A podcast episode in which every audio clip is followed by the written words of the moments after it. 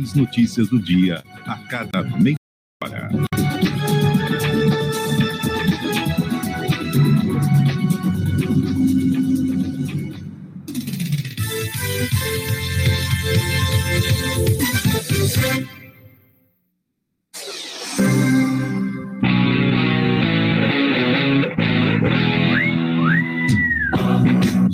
CBN Esportes. Futebol, vamos CBN.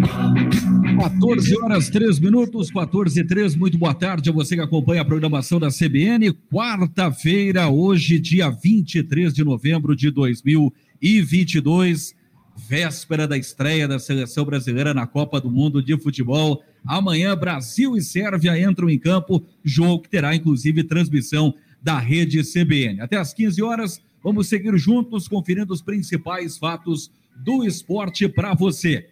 Roberto Benjamin em Cascavel, tudo bem, Benjamin? Ótima quarta-feira você.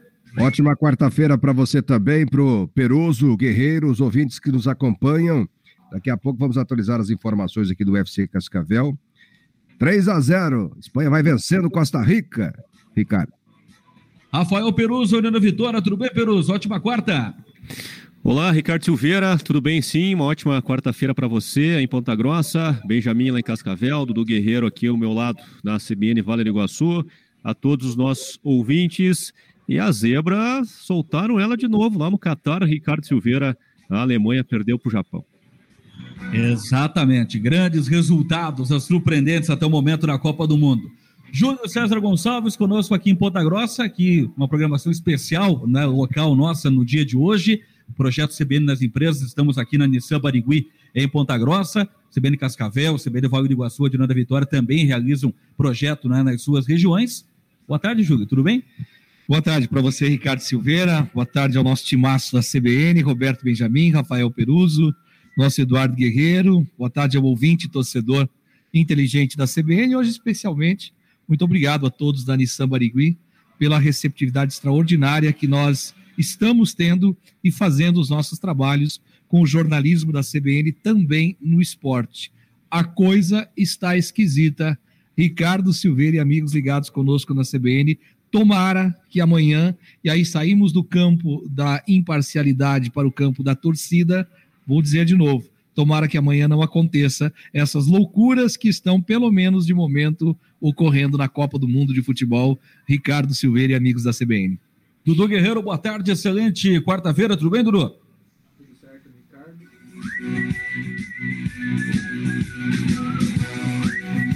Daqui a pouquinho vamos ter a conexão com o Dudu Guerreiro, né? Além da Copa do Mundo, né? Vamos falar muito do esporte local, movimentação aqui do Operário Ferroviário, lá do FC Cascavel, enfim, muitas informações para você. Temos condições para o bom dia, boa tarde, aliás, do Dudu Guerreiro? Boa tarde, Agora Dudu. sim, Ricardo. Tudo bem? Boa tarde a você, excelente quarta-feira. Você é o Júlio, ao Roberto, ao Rafael, aos ouvintes da CBN em todo o estado do Paraná. Apresentado o nosso time, estamos no ar. Futebol,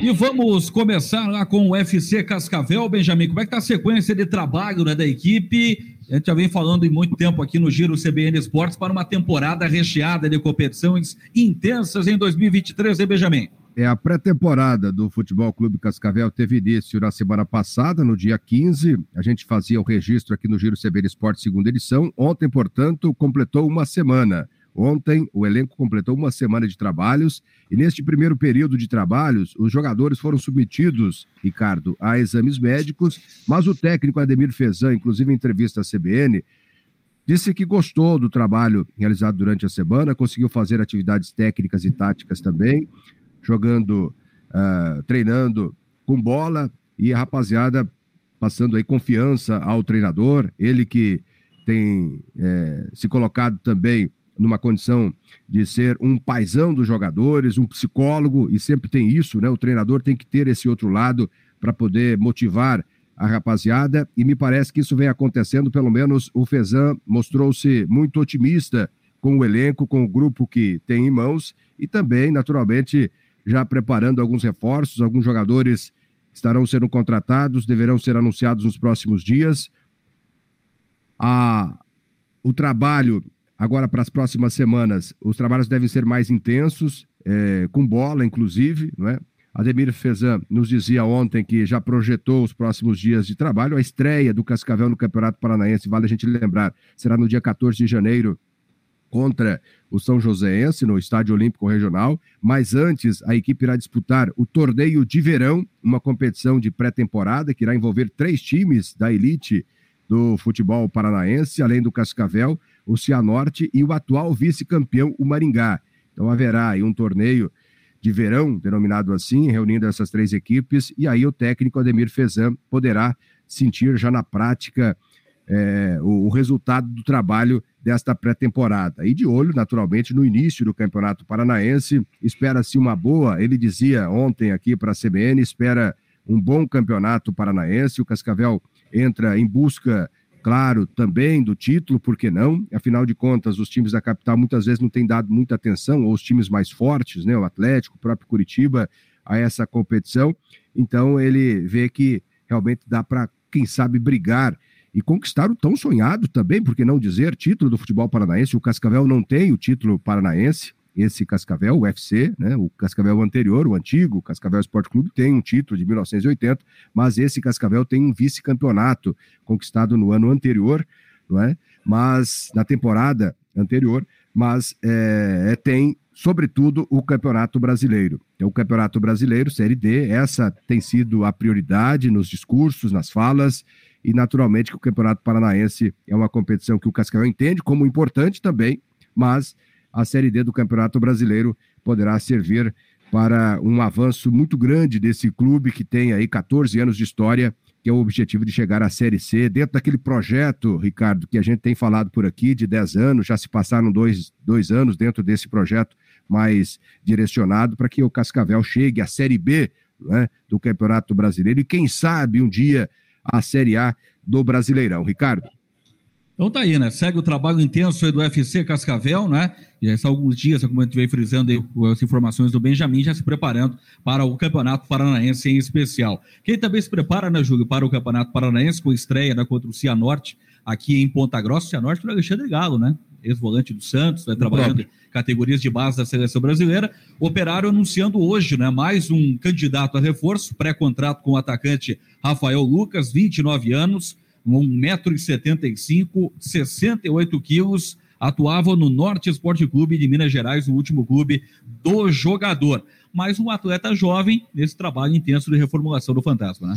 Isso mesmo, Ricardo, mas muito rapidamente, antes de falarmos do operário ferroviário, olha que interessante, para o Campeonato Paranaense de Futebol, essas informações que o nosso grande Roberto Benjamin trouxe, elas são muito importantes. Já está fazendo a pré-temporada o UFC Cascavel vai participar de uma competição com algumas equipes que vão ao Campeonato Paranaense. E isto, vou dizer de novo, em termos de Campeonato Paranaense, é uma diferença muito interessante em favor, por exemplo, do FC Cascavel. Mas é óbvio que nós temos que entender que o operário ferroviário precisa dar as férias. Né? Isto hoje é uma questão trabalhista. As leis trabalhistas hoje elas não se diferem para os atletas profissionais, por exemplo, especificamente estamos falando do futebol. Mas é mais um atleta que o Operário apresentou ontem, apresentou o Luigi, ex-vitória da Bahia, Interessante, fez uma campanha boa na Série C com o próprio Vitória, um dos jogadores que mais atuou pelo clube baiano, e hoje esse atleta que é mais uma, entre aspas,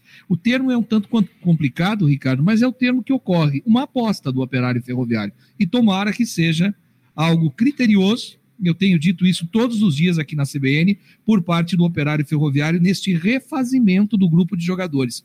Muitos poucos atletas vão permanecer, e já estão acertados como operário, outros ainda não sabemos, não temos uma oficialização da direção do operário ferroviário com relação à permanência de outros atletas que ainda têm a possibilidade de, mas são vários jogadores pré-contratados para um operário ferroviário que, como disse Álvaro Góes, o presidente do grupo gestor está fazendo uma limpa. E tomara que esta limpa fique bem limpinho mesmo o operário ferroviário e com uma equipe muito, vou dizer de novo, criteriosa para a próxima temporada. Treinador Rafael Guanais diz: preciso de um time com muita perna, ou seja, um time fisicamente muito forte e que tem um jogo com muita intensidade levando-se em conta, obviamente, o principal objetivo do Operário, que é a Série C do Campeonato Brasileiro na próxima temporada. Falando em Operário, Hoje tem jogo, hein, Ricardo? E tem jogo bom pra caramba em Vila Oficinas, claro que você vai detalhar para nós. Exatamente, Ju. Era um ponto que eu ia é, destacar com você, né? Hoje tem o Sul Brasileiro Sub-17, inclusive na edição da manhã do nosso programa, né, aqui para, para Ponta Grossa. Você conversou com o Cristiano Cruz, que é o técnico do Sub-17. Que ótima repercussão que nós tivemos nas redes sociais. Uh, modestamente, muitas pessoas me ligando colegas, companheiros da CBN Maringá, que estão trabalhando aqui conosco, modestamente elogiaram o bate-bola que tivemos com o professor Cristiano, mas esse sabe muito, Ricardo. É um treinador altamente qualificado do Sub-17 do Operário Ferroviário, que faz um jogaço histórico hoje, Sim. sem dúvida nenhuma, em Vila Oficinas. Oportunidade de consolidar esse trabalho do Sub-17, né, fazendo um comparativo, né, claro que a intensidade é a mesma, mas resultados propriamente ditos superiores ao sub-20, né, que disputou também o Campeonato Paranaense. Né? Verdade. O sub-17 do Operário, ele já vem de um histórico desde aquilo que eu apelidei no Operário Ferroviário de base da base, que é a escolinha de futebol, aí passa pelo sub-9, sub-11, sub-13, sub-15 e agora sub-17. Tem jogadores que estão no sub-17 do Operário e que começaram na escolinha do Operário Ferroviário. Então é uma equipe muito sedimentada. O Operário fez algumas buscas de atletas também e deu muito, muito certo. Não é que a equipe sub-20 do Operário seja muito fraca e etc. Não, mas é uma equipe se montando. E isto demora. Não é diferente a base do futebol profissional. Para você montar uma equipe competitiva né, dentro daquilo que você precisa numa competição, como por exemplo a nível paranaense, onde muitas e muitas categorias de base são fortíssimas, é evidente que demora um certo tempo. O Sub-17 do Operário Ferroviário hoje é uma joia em Vila Oficinas e, aliás, alguns vários jogadores, Ricardo, com 17 aninhos, vão para a Copa São Paulo de Futebol Júnior e isto é importantíssimo, meu amigo. Jogo contra Chapecoense, uma das categorias de bases mais fortes desta competição sul-brasileira, a Chapecoense que eliminou o Coritiba e o Havaí em sequência. E agora enfrenta o nosso operário em Ponta Grossa, eu acredito e você também já mencionou isso, com uma grande presença de público em Germano Krieger e Ricardo Silveira. Só contextualizando o ouvinte da CBN, estamos com a nossa programação aqui de Ponta Grossa na Nissan Barigui, é? Projeto CBN nas empresas, e a vida está seguindo, né, pessoal? Vai trabalhando, né? Tem o pessoal da oficina. É um trânsito fortíssimo. Claro, Ernesto Vilela. Apresentando grandes negócios aqui para os clientes da região. Então, por isso, alguns ruídos, né? Podem acabar eh, aparecendo né, no seu rádio. Então, isso que está acontecendo. Vou contextualizar ao ouvinte da CBN. Então, fazer o seguinte, vamos para um rápido intervalo e daqui a pouquinho estaremos de volta com outras informações ao vivo na CBN. Até já.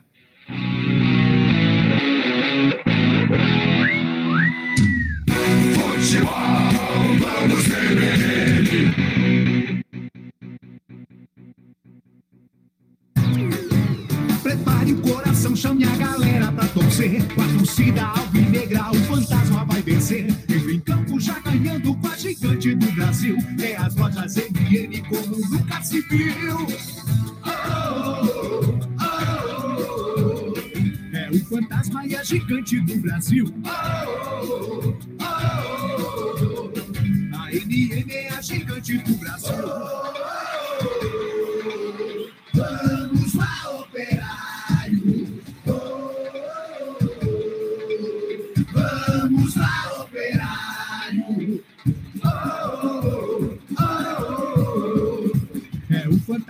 Gigante do Brasil. Oh, oh, oh, a NN é a gigante do Brasil. Oh, oh, oh, a Tratornil é a sua concessionária autorizada New Holland para Ponta Grossa e os Campos Gerais. Só na Tratornil você tem o consórcio New Holland com juros a partir de 1,5% ao ano. O melhor do mercado. Tratornil New Holland. Rua Hansmall, 22, na PR 151, em Ponta Grossa. As melhores marcas do mundo em óculos de sol e de grau você encontra nas óticas Diniz. Por aqui são várias lojas em Ponta Grossa para sempre melhor atender você. Vá até as óticas Diniz e conheça os últimos lançamentos do mercado com os melhores preços e condições de pagamento e com atendimento exclusivo e personalizado que só a Diniz oferece. Óticas Diniz, a maior rede de óticas do Brasil. A Martins Alves é a contabilidade certa para o seu negócio. Especialistas tributários em autopeças, bares, restaurantes, mercados, cosméticos e farmácias. Fale com o Germano Coelho, contabilista com mais de 23 anos de experiência. Ligue 41410467. Siga no Instagram, arroba Germano Coelho Contador. Martins Alves Contabilidade, a solução para você. Rua Adjaniro Cardon 343, no Jardim Carvalho, em Ponta Grossa. CRC Paraná, 0857 60 Alô, alô, torcedor! A Casa da Azeitona está com você na torcida. Kits deliciosos que vão dar mais sabor às partidas de futebol. Combinações perfeitas como mix italiano, amendoins e cervejinha Heineken gelada. Ou até mesmo a opção sem álcool com um delicioso açaí futuro. Corre pra Casa da Azeitona, monte seu kit e bom jogo. Casa da Azeitona, Rua Benjamin Constant, número 3, ao lado da Feira do Produtor. Delivery 98807 4468. CBN Ponta Grossa.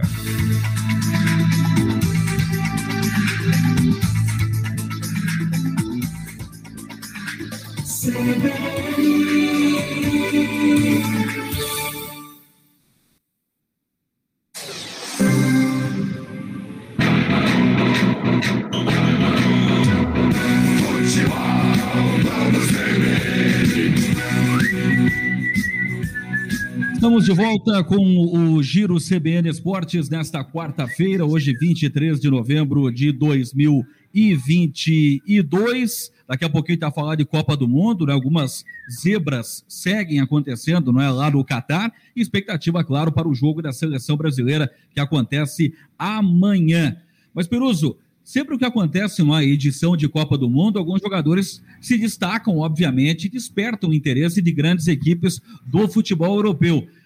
O caso do Rames Rodrigues, por exemplo, na Copa de 2014, fez um grande mundial, fez aquele golaço né, no jogo da Colômbia contra o Uruguai no estádio do Maracanã. Depois foi para o Real Madrid, a carreira dele necessariamente não deslanchou como se esperava.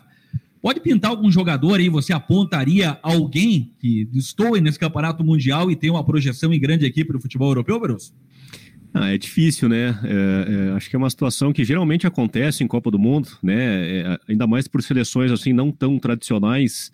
Né? O cara vai lá faz dois gols contra a Alemanha, por exemplo, né? O que aconteceu hoje, o japonês marcou lá contra a Alemanha e, né? Ou faz algum é, alguma grande partida como uma seleção contra uma seleção favorita, né? Quem sabe ele consegue um contrato. Isso geralmente acontece na Copa do Mundo, né? Os jogadores que não têm tanto cartaz, vai lá, faz uma boa Copa do Mundo, consegue é, contratos é, é, é, muito melhores na sua carreira, principalmente o próximo contrato, enfim, né? Claro que depois da Copa do Mundo o mercado vai se aquecer, né? Tem janela de transferências aqui, tem janela de transferências é, na Europa, né? E claro que a Copa do Mundo ela vai ser levada em consideração pelos grandes clubes, né? Que estão olhando a Copa do Mundo né? E com certeza vai ter jogadores aí, revelações, enfim, surgindo.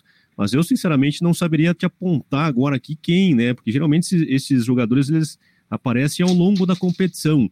Né? Agora, outra coisa, eh, Ricardo, que a gente tem visto é, nessa Copa do Mundo é a deficiência técnica de algumas seleções. Né? Isso também tem chamado a atenção. Nós já tivemos três é, placares em 0 a 0 O jogo da Croácia com Marrocos é, é, é, foi bem, é, mais ou menos, né? Foi um joguinho, é um dos piores da Copa do Mundo até agora. Né? A gente viu o Qatar jogar, a gente viu o Irã, a gente viu, é, tá vendo a Costa Rica tomando quatro. A Espanha fez um gol agora há pouco com o Fernando Torres, né? Mais um, ele fez dois já na, na partida, 4 a 0 para a Espanha. Então a gente tem visto também a Copa do Mundo é, com uma qualidade técnica duvidável de algumas seleções. Né? E se com 32 seleções a gente tem um nível técnico já né, de, de, de, algumas seleções bem ruins. Você imagina na próxima, que vai ter 48 seleções. Né? Como que vai ser o nível técnico da Copa do Mundo? Vai ter jogo que não vai dar para assistir na Copa do Mundo. A gente já tem visto algo parecido aqui no futebol sul-americano, com é, distribuição de vagas a rodo pela Comebol né, para os países é, na Libertadores sul-americana, e claro que a, o nível técnico das competições eles acabam caindo. Então acho que isso também tem que a FIFA ficar de olho na Copa do Mundo, né? Tem muita seleção que, olha, claro que tem que é, é, dar vagas é, para todos os continentes, mas tem alguns jogos aí na Copa do Mundo que ficam devendo e devendo demais. Mas em relação à tua pergunta, acho que sim, Ricardo. Acho que tem possibilidade sim da gente ver algum jogador aí desconhecido do grande público, quem sabe surgindo, né? A Holanda tem um. Uh, até o Dudu falou sobre esse jogador que marcou um gol o Gakpo. Gakpo, né? Que é um, quem sabe seja a revelação na Copa do Mundo, né? Desperte interesse, já desperta interesse de grandes clubes da Europa. Acho que sim, acho que isso vai acabar acontecendo naturalmente nessa Copa do Mundo, Ricardo. Até pelo fato né, dos do, do jogadores candidatos à revelação, até mesmo, ou destaques, né, protagonistas das suas seleções, já estão em grandes clubes, né? Então, é, seria uma transferência para outra grande agremiação lá do futebol europeu, mais ou menos por aí, né, Dudu? É, a gente tem um exemplo aí que está em campo nesse momento, o Gavi, né? Impressionante a movimentação desse jogador, mas ele já pertence ao Barcelona, né? A multa rescisória dele é altíssima, então dificilmente alguém vai tirar do Barcelona esse jovem de 18 anos que está passeando em campo contra a Costa Rica. É, assistência para o primeiro gol, né? Para o gol do Dani Olmo, foi do Gavi, um belo passe por, por elevação. A gente tem o Bellingham do Borussia Dortmund, que é um jogador que deve atrair bastante interesse né, do mercado na próxima janela que é o único jogador ali do, dos titulares né, da última partida da Inglaterra que, que nunca havia jogado a Premier League, né? Ele saiu da segunda divisão, né, da Championship do Campeonato Inglês para o Borussia Dortmund, jogava no Birmingham, o Dortmund foi lá e contratou ele por uma micharia e hoje vale aí o equivalente a 100 milhões de euros. É um jogador aí também muito prestigiado, que jogou muito no primeiro jogo contra o Irã. Então vou ficar entre esses atletas, né? O Gakpo que eu citei na segunda-feira, né, que fez o primeiro gol é, da Holanda, né? Na vitória por 2 a 0 sobre o Senegal, a gente ainda vai ver outras revelações, e é claro, né, o Vinícius Júnior, que, não, que já é uma afirmação, mas em Copa do Mundo é uma novidade, né, então é um jogador que a gente tem uma expectativa muito grande, inclusive amanhã deve sair jogando, e que a gente torce, né, para que seja também a, revelação do Mundial, que consequentemente é, pode ser aí do, do campeão da Copa, né, geralmente a revelação sai do time campeão. É, vamos aguardar o desenrolar dessa Copa do Mundo, ainda na conclusão né, da primeira fase da competição, né? Mas Ricardo. o detalhe que o Peruso destacou, né, Júlio? Questão de nível técnico até agora. Por isso que, aliás, muitos podem discordar de mim, né? Efetivamente, nós não temos a pretensão de sermos os donos da verdade, mas eu gosto da Liga dos Campeões da Europa, fase de grupos fica muito mais interessante a competição. Estamos falando da parte técnica. Claro que uma Copa do Mundo de futebol, ela enseja uh, todo o amor, né, a questão do fanatismo até de alguns muitos torcedores de vários e vários países. Mas tecnicamente falando, Rafael Peruso só para variar foi no ponto uma Copa do Mundo que, por enquanto, está muito abaixo, talvez, do esperado por muitos. Mas para falar em jogador, Ricardo, eu gostei muito de um jogadorzinho que atuou pela França. Eu creio que ele leva jeito, tal do Mbappé. Este realmente fez a diferença e é um jogador que você que gosta bastante da Sociedade Esportiva Palmeiras poderia indicar. Seria bem interessante a contratação deste jovem que está sendo a atleta da França nesta Copa do Mundo de futebol. Falando muito sério, para mim, disparado até agora, o que melhor jogou tecnicamente na competição. Ricardo. 14 horas 26 minutos, alguém chamou? Não, Ricardo, só para dar um exemplo né, desses jogadores que a gente acaba é, conhecendo melhor na Copa do Mundo, que despertam para assim, o futebol mundial na Copa do Mundo. Lembra na Copa de 94, é, aquele, o Raj, da Isso. Romeno? George Raj. George isso. Romeno, Eu lembrei né? desse nome agora, né? Porque ele fez uma excelente Copa do Mundo, né? E depois acabou se transferindo para o Barcelona, né? Então veja como tem esses exemplos. Era um jogador que né, chegou na Copa sem aquele cartaz todo, mas acabou fazendo uma grande Copa do Mundo, foi ganhou um contrato com o Barcelona. É um, um, exemplo bem, bem interessante. 14 horas 26 minutos. Daqui a pouco a gente volta a falar de Copa do Mundo, né? Com ênfase maior para a seleção brasileira que estreia amanhã. Pode ter novidade na escalação do técnico Tite. Uma equipe bem ofensiva. Já já a gente vai trazer os detalhes na CBN. Mas, Benjamin, tem fim de semana e o futsal, né? A equipe do Cascavel jogando contra dois vizinhos. O jogo seria no domingo, mas acontece amanhã, é isso? acontece. Não, o jogo seria no sábado, acontece. Ah, não, desculpa, no... é o inverso, né? O inverso, né? Isso. Isso. O Cascavel, inclusive, Ricardo, acertou. Houve a renovação do Ala Zequinha.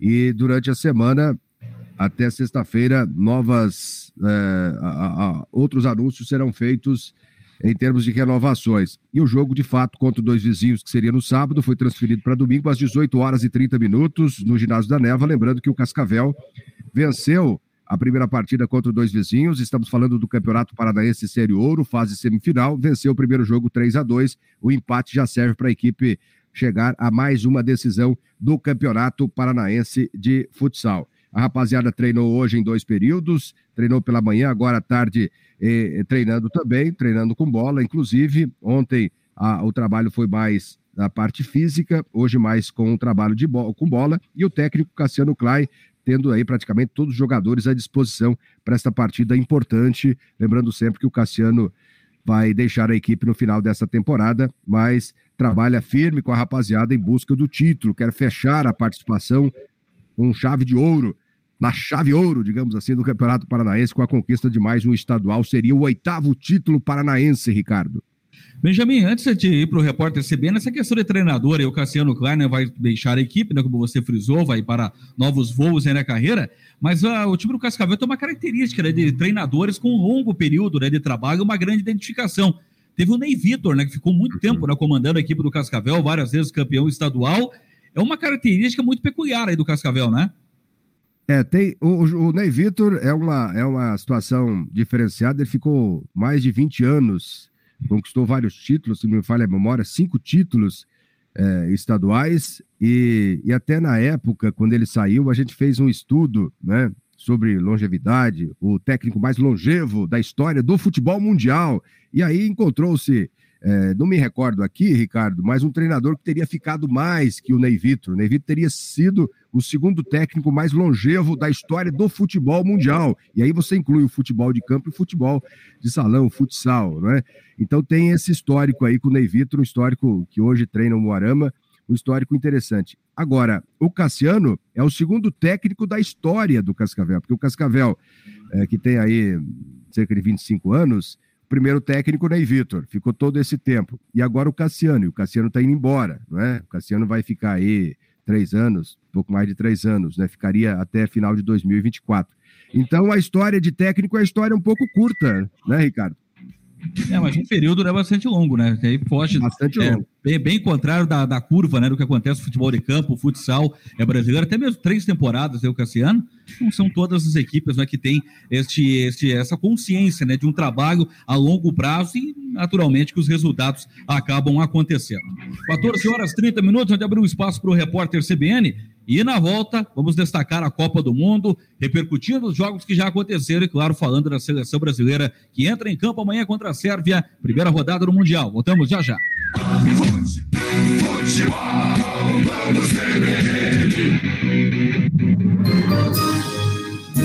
Repórter CBN.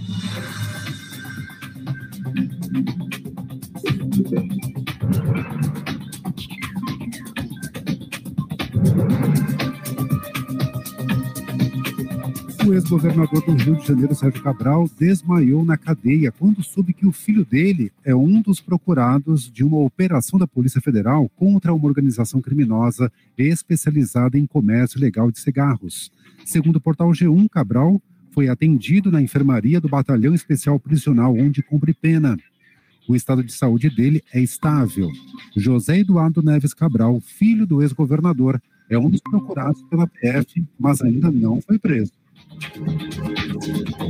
Ataques russos contra a Ucrânia levaram ao fechamento de três usinas nucleares do país. Explosões foram ouvidas em diversas cidades ucranianas, incluindo a capital Kiev. O governo da Moldávia também afirmou que mais da metade do país ficou sem luz durante a ofensiva. A guerra completou hoje 273 dias. A Confederação Dinamarquesa de Futebol pode se desfiliar da FIFA devido às restrições que a entidade promoveu a campanhas em defesa dos direitos humanos durante a Copa do Mundo do Catar. O presidente da confederação diz que discute a postura da entidade máxima do futebol com representantes de outros países desde agosto. A Dinamarca deve se opor à recondução do presidente da FIFA, Gianni Infantino, ao cargo no horário de Brasília, 2 e 32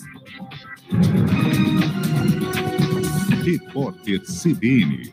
As principais notícias do dia a cada meia hora.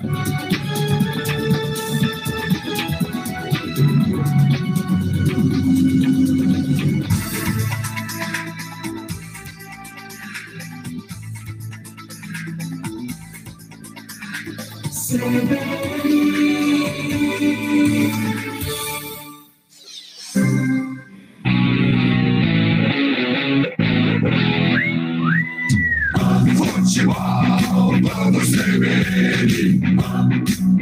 14 horas 33 minutos, 14 e 33 estamos de volta com o Giro CBN Esportes nesta quarta-feira, 23 de novembro de 2022. E vamos voltar a falar de Copa do Mundo, hein, Peruso? Vamos sim, Ricardo Silveira, até porque a zebra reapareceu lá no Catar. A Alemanha perdeu na estreia, uma derrota surpreendente para a equipe do Japão. E também porque o Tite hoje fez o último treinamento da seleção brasileira antes da estreia na Copa do Mundo. Júlio Gomes, correspondente no Catar, está falando.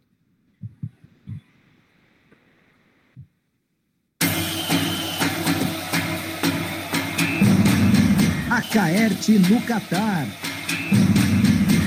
Depois da Argentina, é a vez da Alemanha. A zebra voltou a aparecer na Copa do Mundo do Catar e a Alemanha perdeu para o Japão por 2 a 1 Quem diria? De virada, a Alemanha abriu o placar com Gundogan, perdeu muitas chances de gol e aí no segundo tempo, aos 30 e aos 38, levou o castigo. O Japão virou a partida com gols do Doan e do Asano. 2 a 1 para o Japão sobre a Alemanha, a segunda grande zebra da Copa do Mundo. E tivemos também uma semi-zebra, digamos assim, antes. A Croácia, hoje cedinho, empatou 0 a 0 com o Marrocos, Croácia vice-campeã do mundo. Mais uma seleção do norte da África com bastante torcida no estádio, complicando a vida de um europeu, né? A Tunísia empatou com a Dinamarca, a Croácia empatou com o Marrocos, o terceiro 0 a 0 nesta Copa do Mundo. A seleção brasileira estreia amanhã, joga contra a Sérvia, jogo às quatro da tarde, hora de Brasília, Brasil e Sérvia no Lusail Stadium, que também é o palco da final. O Tite deu entrevista coletiva hoje, mas ele não quis confirmar a equipe titular. A gente sabe que o Brasil vai jogar com com Alisson, Danilo, Marquinhos, Thiago Silva, Alexandro, Casemiro, Paquetá e Neymar. E no ataque, Rafinha pela direita, Vinícius pela esquerda, Richarlison no meio. Mas o Tite não quis confirmar o time titular. O Tite, aliás, que disse que se sente mais leve, mais em paz. Primeiro paz de fazer um trabalho com início, meio e fim. E uma chance maior de sucesso porque todo o meu histórico ele foi embasado dessa forma. Quando há tempo e eu acredito nos processos, quando há início, meio e fim, a possibilidade de sucesso é maior. A equipe eu não vou definir ela não, por uma questão própria de não dar ao adversário a possibilidade de saber se joga com um ou com outro. O Thiago Silva, que vai ser capitão, disse que também está muito tranquilo, vive seu melhor momento, que está sim emocionalmente preparado para ser o capitão da seleção brasileira. Vamos ver, vamos saber de tudo isso a partir de amanhã. A zebra está correndo solta por aqui, tomara que não dê as caras no jogo da seleção brasileira. Júlio Gomes, de Doha, no Catar, para a Acaerte. E esse foi o Acaerte no Catar. Até a próxima. Então tá aí, até a próxima. Obrigado ao Júlio Gomes. Como ele disse, a zebra, né, correndo solta lá no Catar, a Alemanha perdeu, a Argentina também perdeu na estreia, mas neste momento não tem zebra. A, a Espanha acaba de fazer 5 a 0 para cima na Costa Rica. O Gavi, jogador do Barcelona, fez o quinto gol, né? E a Espanha com uma estreia muito promissora, assim, é, a exemplo do que foi a estreia da Inglaterra e também da França. Por enquanto, Inglaterra, Espanha e França, Ricardo, ao menos pelo que a gente pôde acompanhar nessa primeira rodada da fase de grupos, são as seleções que estão tendo destaque. Exatamente. Falando da França, né, Júlio? Você destacou também o Mbappé no bloco anterior né, como grande destaque. Sim. Conseguiu contrariar essa possibilidade de zebra, mas que a maré da França, né? O Hernandes, um dos laterais, contundido também, né? Antes do Mundial, durante a Copa, corte de jogador. Que situação, hein? Algo assim, muito sui generis, né? Na França, jogadores importantíssimos ficando de fora, mas a seleção francesa, o grupo de jogadores mostrando muita qualidade, né, Ricardo? Ou seja, substituem com jogadores não exatamente com a mesmíssima qualidade, mas jogadores que têm toda a condição de jogar e disputar, por que não? De novo, uma finalíssima da Copa do Mundo de Futebol. Algumas seleções, como já mencionou o nosso Rafael Peruso, estão decepcionando nessa estreia. E eu fico na expectativa até com uma modificação muito provável que o professor Tite vai fazer para começar a seleção brasileira, de uma seleção do Brasil impondo o jogo, ou pelo menos tentando impor o jogo. Porque se sair o Fred do meio de campo, Paquetá ficar junto com o Casemiro e o Vinícius Júnior adentrar a seleção brasileira, no meu ponto de vista, do na, na questão técnica, levando-se em conta melhor a questão técnica, melhora e melhora bastante a seleção brasileira. Tomara que, mas enfrenta uma adversária um tanto quanto complicada, sim, a seleção da Sérvia, Ricardo Silveira, amigos da CBN. É porque a gente fala mais da seleção brasileira. Outra favorita, o título do, do, futebol alemão, seleção da Alemanha, que você conhece bem, né? O Dudu, para falar a verdade, conhece todas as seleções. Até quem não está na Copa, o Dudu sabe quem está em campo, né? Nos, nas partidas amistosas ou eliminatórias. Mas falando muito sério, Dudu, essa Alemanha, 2 a 1 de virada diante da seleção do Japão, vai repetir o feito nada positivo da Copa da Rússia de 2018, eliminação na primeira fase, hein, Dudu? Então, Ricardo, tá encaminhando para isso, né? Porque na Copa da Rússia, a Alemanha estreou perdendo, né, para o México e depois se complicou, até ganhou da Suécia a segunda partida e depois perdeu para a Coreia do Sul. E ontem, né, na entrevista é, antes do jogo, né, no caso, aquela entrevista que acontece um dia antes, o técnico da Alemanha e o, e o volante, o Joshua Kimmich, né, o técnico Hans-Dieter Flick, estavam falando justamente para não repetir o feito de 2018, né, não estrear perdendo, porque aí fica muito mais difícil correr atrás, e o grupo desse ano é muito mais difícil, né, não que o Japão seja a principal força, mas a Espanha, né, naquela, naquele ano só tinha a Suécia e a Coreia, né, era vencer as duas que classificava, venceu a Suécia, perdeu para a Coreia, agora vai ter que ganhar da Espanha, a Espanha que simplesmente está atropelando a Costa Rica, fazendo 5 a 0 Então a Alemanha tem uma, uma situação muito difícil, perdeu para o Japão. O Japão provavelmente vai ganhar da Costa Rica, então a, a, a Alemanha entra na última rodada tendo que ganhar da Espanha. Já está numa situação complicadíssima. E hoje é, deu um show aí é, do que não fazer, né? Porque 26 finalizações, controlou o jogo, é, teve 74% de posse de bola, mas não matou o jogo, né? Fez 1 a 0 com o Gundogan cobrando pênalti, depois deu bola na trave com o próprio Gundogan. O Musiala perdeu um caminhão de gols, ele até fez uma boa partida, ele driblava 4, 5 adversários, mas finalizava mal.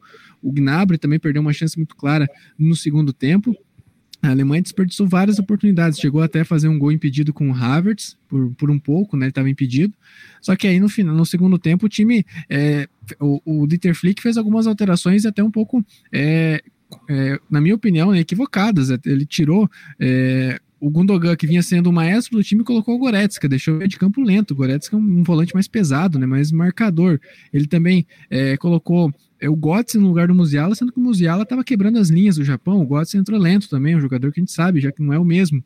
Então ele acabou se equivocando um pouco, o Japão se aproveitou disso e, e virou o jogo, né? Dois contra-ataques, aliás, o primeiro gol até foi uma jogada mais trabalhada, né? Que chegou é, pelo lado esquerdo e, e terminou com a finalização é, do Doan, e depois o, o Asano fez uma infiltração pelo lado direito que o Schlotterbeck ficou na poeira, né? O zagueiro do, do Borussia Dortmund está sendo muito criticado porque ele demorou para fazer a cobertura e o japonês foi muito mais rápido que ele tocou no alto, até é, numa região ali sem ângulo. O Neuer nada pôde fazer, a bola foi muito próxima ao poste. 2 a 1 um, o Japão se fechou, a Alemanha foi para o desespero, entrou o Fulkrug, entrou o Mukoko, entrou o Hoffmann, mas mesmo assim foi insuficiente. A Alemanha não conseguiu criar também, o Japão se fechou muito bem e uma decepção muito muito grande, né? Mais uma estreia com derrota, a Alemanha vai sofrer muito para conseguir é, correr atrás e conseguir se recuperar nesse grupo é, e da Copa do Mundo. Benjamin, mais uma seleção favorita ao título tropeçando. Já tivemos a Argentina, agora a Alemanha. O que pode justificar isso, Benjamin? O calor lá do Oriente Médio, mesmo com muito ar-condicionado, Copa acontecendo fora de época, ou são grupos de jogadores que não são tão qualificados assim e essas seleções são consideradas favoritas por suas histórias, hein, Benjamin? Olha, é um conjunto de coisas, a gente poderia dizer, pelo menos ao meu ver, e quando você fala sobre o calor, tem sentido também a parte emocional, depois de estar vencendo por uma série com potencial e com condições de fazer o segundo, de repente toma o gol. Nós brincávamos até na semana passada sobre projetando uh, os grupos e tal, e a gente falava aqui sobre esse grupo que é um grupo que poderia ser perigoso e a própria Alemanha poderia ficar fora mais uma vez da sequência da Copa do Mundo, exemplo do que aconteceu em 2018, e já projetando isso. Você vê que os japoneses eles são rápidos, né? E foram lá e fizeram um gol e é, fizeram o segundo gol depois do empate, quando a Alemanha queria crescer de novo. Então a situação da Alemanha e essa reformulação, né? O futebol alemão é muito forte, se a gente for ver aí as equipes que participam do campeonato nacional e também da, da Liga dos Campeões. Mas é, eu, eu, vejo que é um conjunto de coisas. Agora, essa Alemanha, é bem verdade que ela é diferente daquelas outras que a gente viu jogar. E, e a Alemanha, ela tem o quarto título, né? Eu até tenho destacado isso, é, tenho comentado, claro que aí é puxando a sardinha para o nosso lado, como brasileiro, A Itália tem quatro títulos, mas ela não está na Copa do Mundo. Então eu acho que ficaria de bom tamanho a, a Alemanha já ficar fora, né? Que ela poderia crescer. Mas eu não sei se cresceria também com esse futebol. Agora, quanto o Japão jogou mais, colocou muito bem, e a gente tem é, enaltecido aqui, tem, tem valorizado muito a participação, porque o Peruso já participou de muitas Copas do Mundo, tem uma experiência larga. Agora, o jovem, o Dudu Guerreiro, realmente ele é fantástico. Às vezes eu tenho vontade de dizer para você, Ricardo, deixa eu fora, não é? E vamos de... no meu espaço coloca o Dudu para falar, porque é impressionante como esse menino entende de futebol internacional. E ele colocou muito bem essa situação. O Japão vai jogar contra a Costa Rica, que está tomando 5 a 0 deve vencer, não é? E aí? Aí a Alemanha vai ter que decidir com a Espanha. Veja só a situação. A Alemanha, com esse resultado de hoje, ela pode sim ficar fora. Né? Vai ter que enfrentar a Espanha, que vai estar motivada, porque, enfim, com esse 5 a 0 e tal, tudo isso dá moral. Então, a Alemanha ela passa por uma transformação e vai ter que melhorar muito, senão vai ficar sem conquistar título. Mas que fique fora, porque daí só o Brasil seguindo com chance do, do sexto título e fica a seleção brasileira impossibilitada de ser alcançada, né? Mesmo que o Brasil não vença, continua com penta mais à frente das demais seleções, Ricardo. E essa Espanha, hein, Peruso? Mostrando força mesmo, está tendo, entre aspas, uma sorte de enfrentar um adversário frágil já nessa estreia da competição, hein, Peruso? Olha, é, o que a Espanha está fazendo é o que a Inglaterra e a França também fizeram. Contra adversários, é, teoricamente, né, bem mais fracos que vocês, tem que passar por cima, tem que golear. Né, com todo respeito, mas tem que fazer três, quatro e continuar com o pé no acelerador. É o que a Espanha está fazendo. Né, 5 a 0 é, a Espanha com uma atuação realmente, acho que é, é impressionante né, com muita intensidade, jogando para cima, né, para frente, é, de forma ofensiva desde o início do jogo. E acho que a Espanha ela tem aquela característica é, é que, a, que, grande parte das pessoas acha que é o ideal no futebol, né, que é ter a mescla de jogadores experientes com a juventude. E a, e a Espanha tem isso é, muito bem nítido na sua seleção. Né? A Espanha tem o Jordi Alba na esquerda e o Aspilicueta na direita, são dois laterais muito experientes, né, uma das melhores duplas é, de laterais dessa Copa do Mundo. Tem o Busquets, também muito experiente, né, campeão do mundo com a Espanha lá em 2010 no meio-campo. Né? Aí tem o, o, o, o Olmo, o Gavi, né, o Pedri, que são jogadores que estão surgindo no futebol espanhol, mas que são muito talentosos. É, então eu acho que essa Espanha, olha, está dando uma ótima impressão nessa sua primeira partida. Claro que a gente tem que levar em consideração o adversário que é muito é, fragilizado, é muito fraco tecnicamente, que é a seleção da Costa Rica, um dos piores times da Copa do Mundo. Mas, como eu disse antes, contra esses adversários, você tem que mostrar né, a sua qualidade, o quanto você é superior, e é isso que a Espanha vem fazendo. E ainda em relação à Alemanha, Ricardo Silveira, que saudades de ver o Tony Cross no meio-campo da seleção da Alemanha. É um desperdício esse jogador não estar disputando a Copa do Mundo com tudo que ele joga ainda, né? É, e ele fez o gol contra a Suécia, inclusive, na última Copa do Mundo, que manteve a possibilidade de uma eventual classificação para a Copa de 2018. Não veio, porque houve uma outra derrota diante da Coreia do Sul. Então, fazer o seguinte, até para um rápido intervalo, três minutos, e daqui a pouquinho vamos falar de seleção brasileira, que amanhã entra em campo, estreia na Copa contra a Sérvia, às quatro da tarde, com transmissão do Futebol Globo CBN. Voltamos já.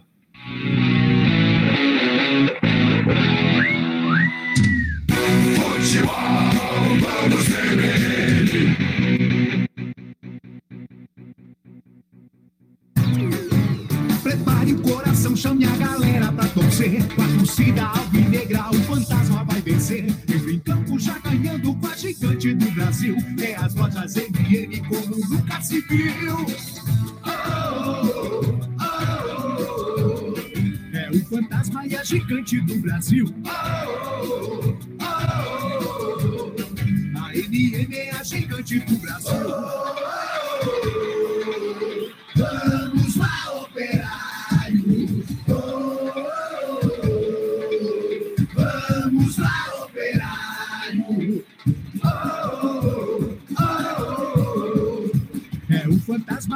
Gigante do Brasil. A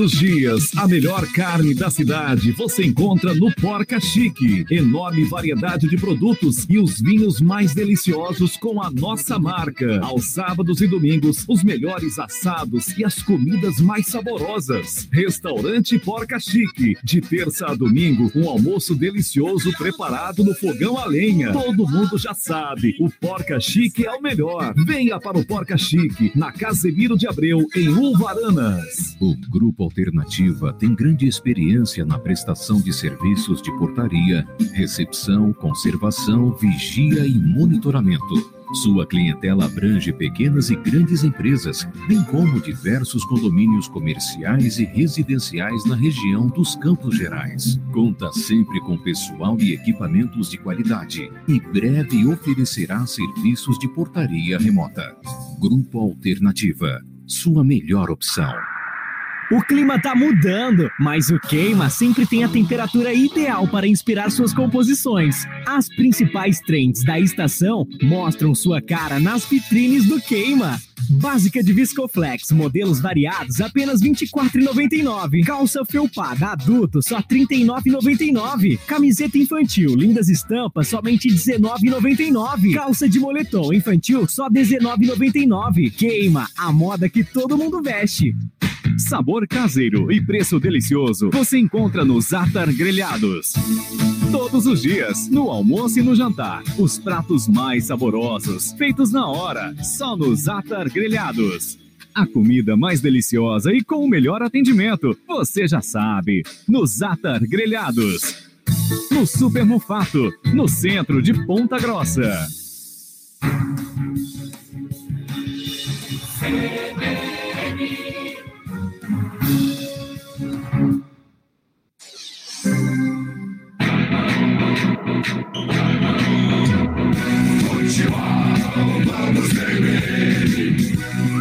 Estamos de volta com o Giro CBN Esportes nesta quarta-feira. Agora vamos falar somente de seleção brasileira que amanhã, quatro da tarde, faz a sua estreia na Copa do Mundo contra a Sérvia. Na teoria, o adversário mais complicado, mais difícil, mais qualificado do grupo e o Brasil tentando evitar, não é? Destino parecido com o dos argentinos e também dos alemães, né, que foram é, derrotados na estreia deste Mundial. Mas com relação à escalação da seleção, não é, Júlio? O Tite vem destacando que não vai confirmar, não é? Como fez, inclusive, em 2018, foi bastante criticado, né? Em divulgar a escalação com certa antecedência. Não deve divulgar com antecedência, mas quem está acompanhando o dia a dia acredita que o Brasil pode atuar de forma bem ofensiva. Inclusive, até o Júlio Gomes, lá no boletim é, que acompanhamos na programação. Com Vinícius Júnior ali no setor de ataque. Com isso, o Brasil entraria em campo com um volante de ofício, o Casemiro e o Paquetá, né, sendo aquele apoio, mas com característica bastante ofensiva. Uma escalação parecida com o amistoso contra Tunísia ou Gana, né, que o Brasil fez recentemente. Sim. Você acredita em um Tite ofensivo amanhã? Olha, Ricardo, até peço desculpas, atravessei o samba, falei da seleção brasileira um tanto quanto antes, mas vou reiterar o meu comentário. Eu espero que sim. Eu não vejo o Fred com capacidade de futebol para ser titular de uma seleção brasileira pentacampeã do mundo. Gostaria muito que começasse com o Casemiro. Eu também não começaria com o Lucas Paquetá, não é um jogador que me chama tanta atenção assim. Penso que neste grupo da seleção brasileira e jogadores que não foram para a seleção brasileira poderiam ser titulares. Quem nesse grupo você colocaria como titular, Júlio César? Com toda certeza, nesta posição, função, pós o Casemiro, Everton Ribeiro. Eu começaria com Everton Ribeiro, Neymar, Vinícius Júnior, o Pombinho e também o Rafinha na seleção brasileira. Mas se ele começar com o Lucas Paquetá e não com o Fred, na minha opinião, já é a evolução técnica da seleção brasileira. Porque se nós contarmos com os dois laterais, Ricardo, e amigos ligados conosco aqui na CBN, não são tão uh, jogadores que atravessam para jogar o tempo todo. Nem o Danilo e nem o Alex. Então eu penso que vão ajudar muito mais do ponto de vista do fechamento do meio de campo brasileiro e dar oportunidades, principalmente para o Neymar, e já comentaristas que estão lá no Catar disseram que conversaram com profissionais da comissão técnica do Brasil que o Neymar vai ter, vai ter toda a liberdade para jogar futebol e efetivamente os demais atacantes são muito qualificados. Estão num momento muito interessante nos seus clubes. Caso comece assim, digo de novo, eu aplaudo esta ideia do Tite e não com o Fred no meio de campo da seleção. Dudu, e essa escalação possivelmente ofensiva da seleção brasileira seria para esse jogo mesmo, contra, na teoria, o adversário mais qualificado nessa primeira fase, hein, Dudu?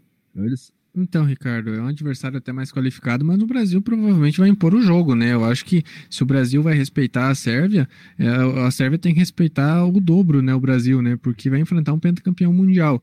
É, até acho que, que, que, o Brasil tem que se preocupar um pouco, principalmente com o Vlahovic no ataque, né? Que deve substituir o Mitrovic, mas mesmo assim, apenas um jogador, inclusive, que se conhecem, né? Ele com o Danilo e o Alexandre jogam juntos na Juventus, mas é, é apenas uma das preocupações, né? A Sérvia que eu acho que vai esperar o Brasil propor o jogo para tentar avançar em contra-ataques, principalmente pelas pontas, né? Com o Kostic e o Tadic o Brasil ganha muito com a presença do Lucas Paquetá na parte técnica, né? Porque o Paquetá é muito superior tecnicamente ao Fred. O Fred não vive, não vive um bom momento na Europa, né? No, no Manchester United, onde ele estava sendo reserva e, e, oscilando bastante, diferente do Paquetá, que é titular insubstituível do West Ham. É um jogador que cria muito, que aparece, que chega na área. Eu acho que o Casemiro ele dá essa segurança para o segundo volante, né? Para os volantes avançarem, porque ele, ele consegue fazer a sustentação do meio de campo e o Paquetá pode aparecer até para ajudar o Neymar na armação, ajudar os pontas, também o Rafinha e o Vinícius Júnior.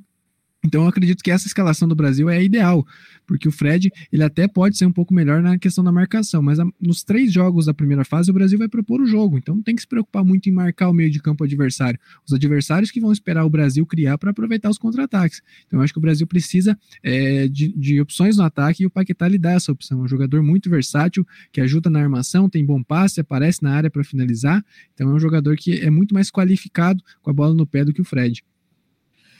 Benjamin, a questão de peso da estreia, né? Fazendo um comparativo com outras estreias da seleção brasileira, resultados apertados e atuações não necessariamente tão convincentes assim.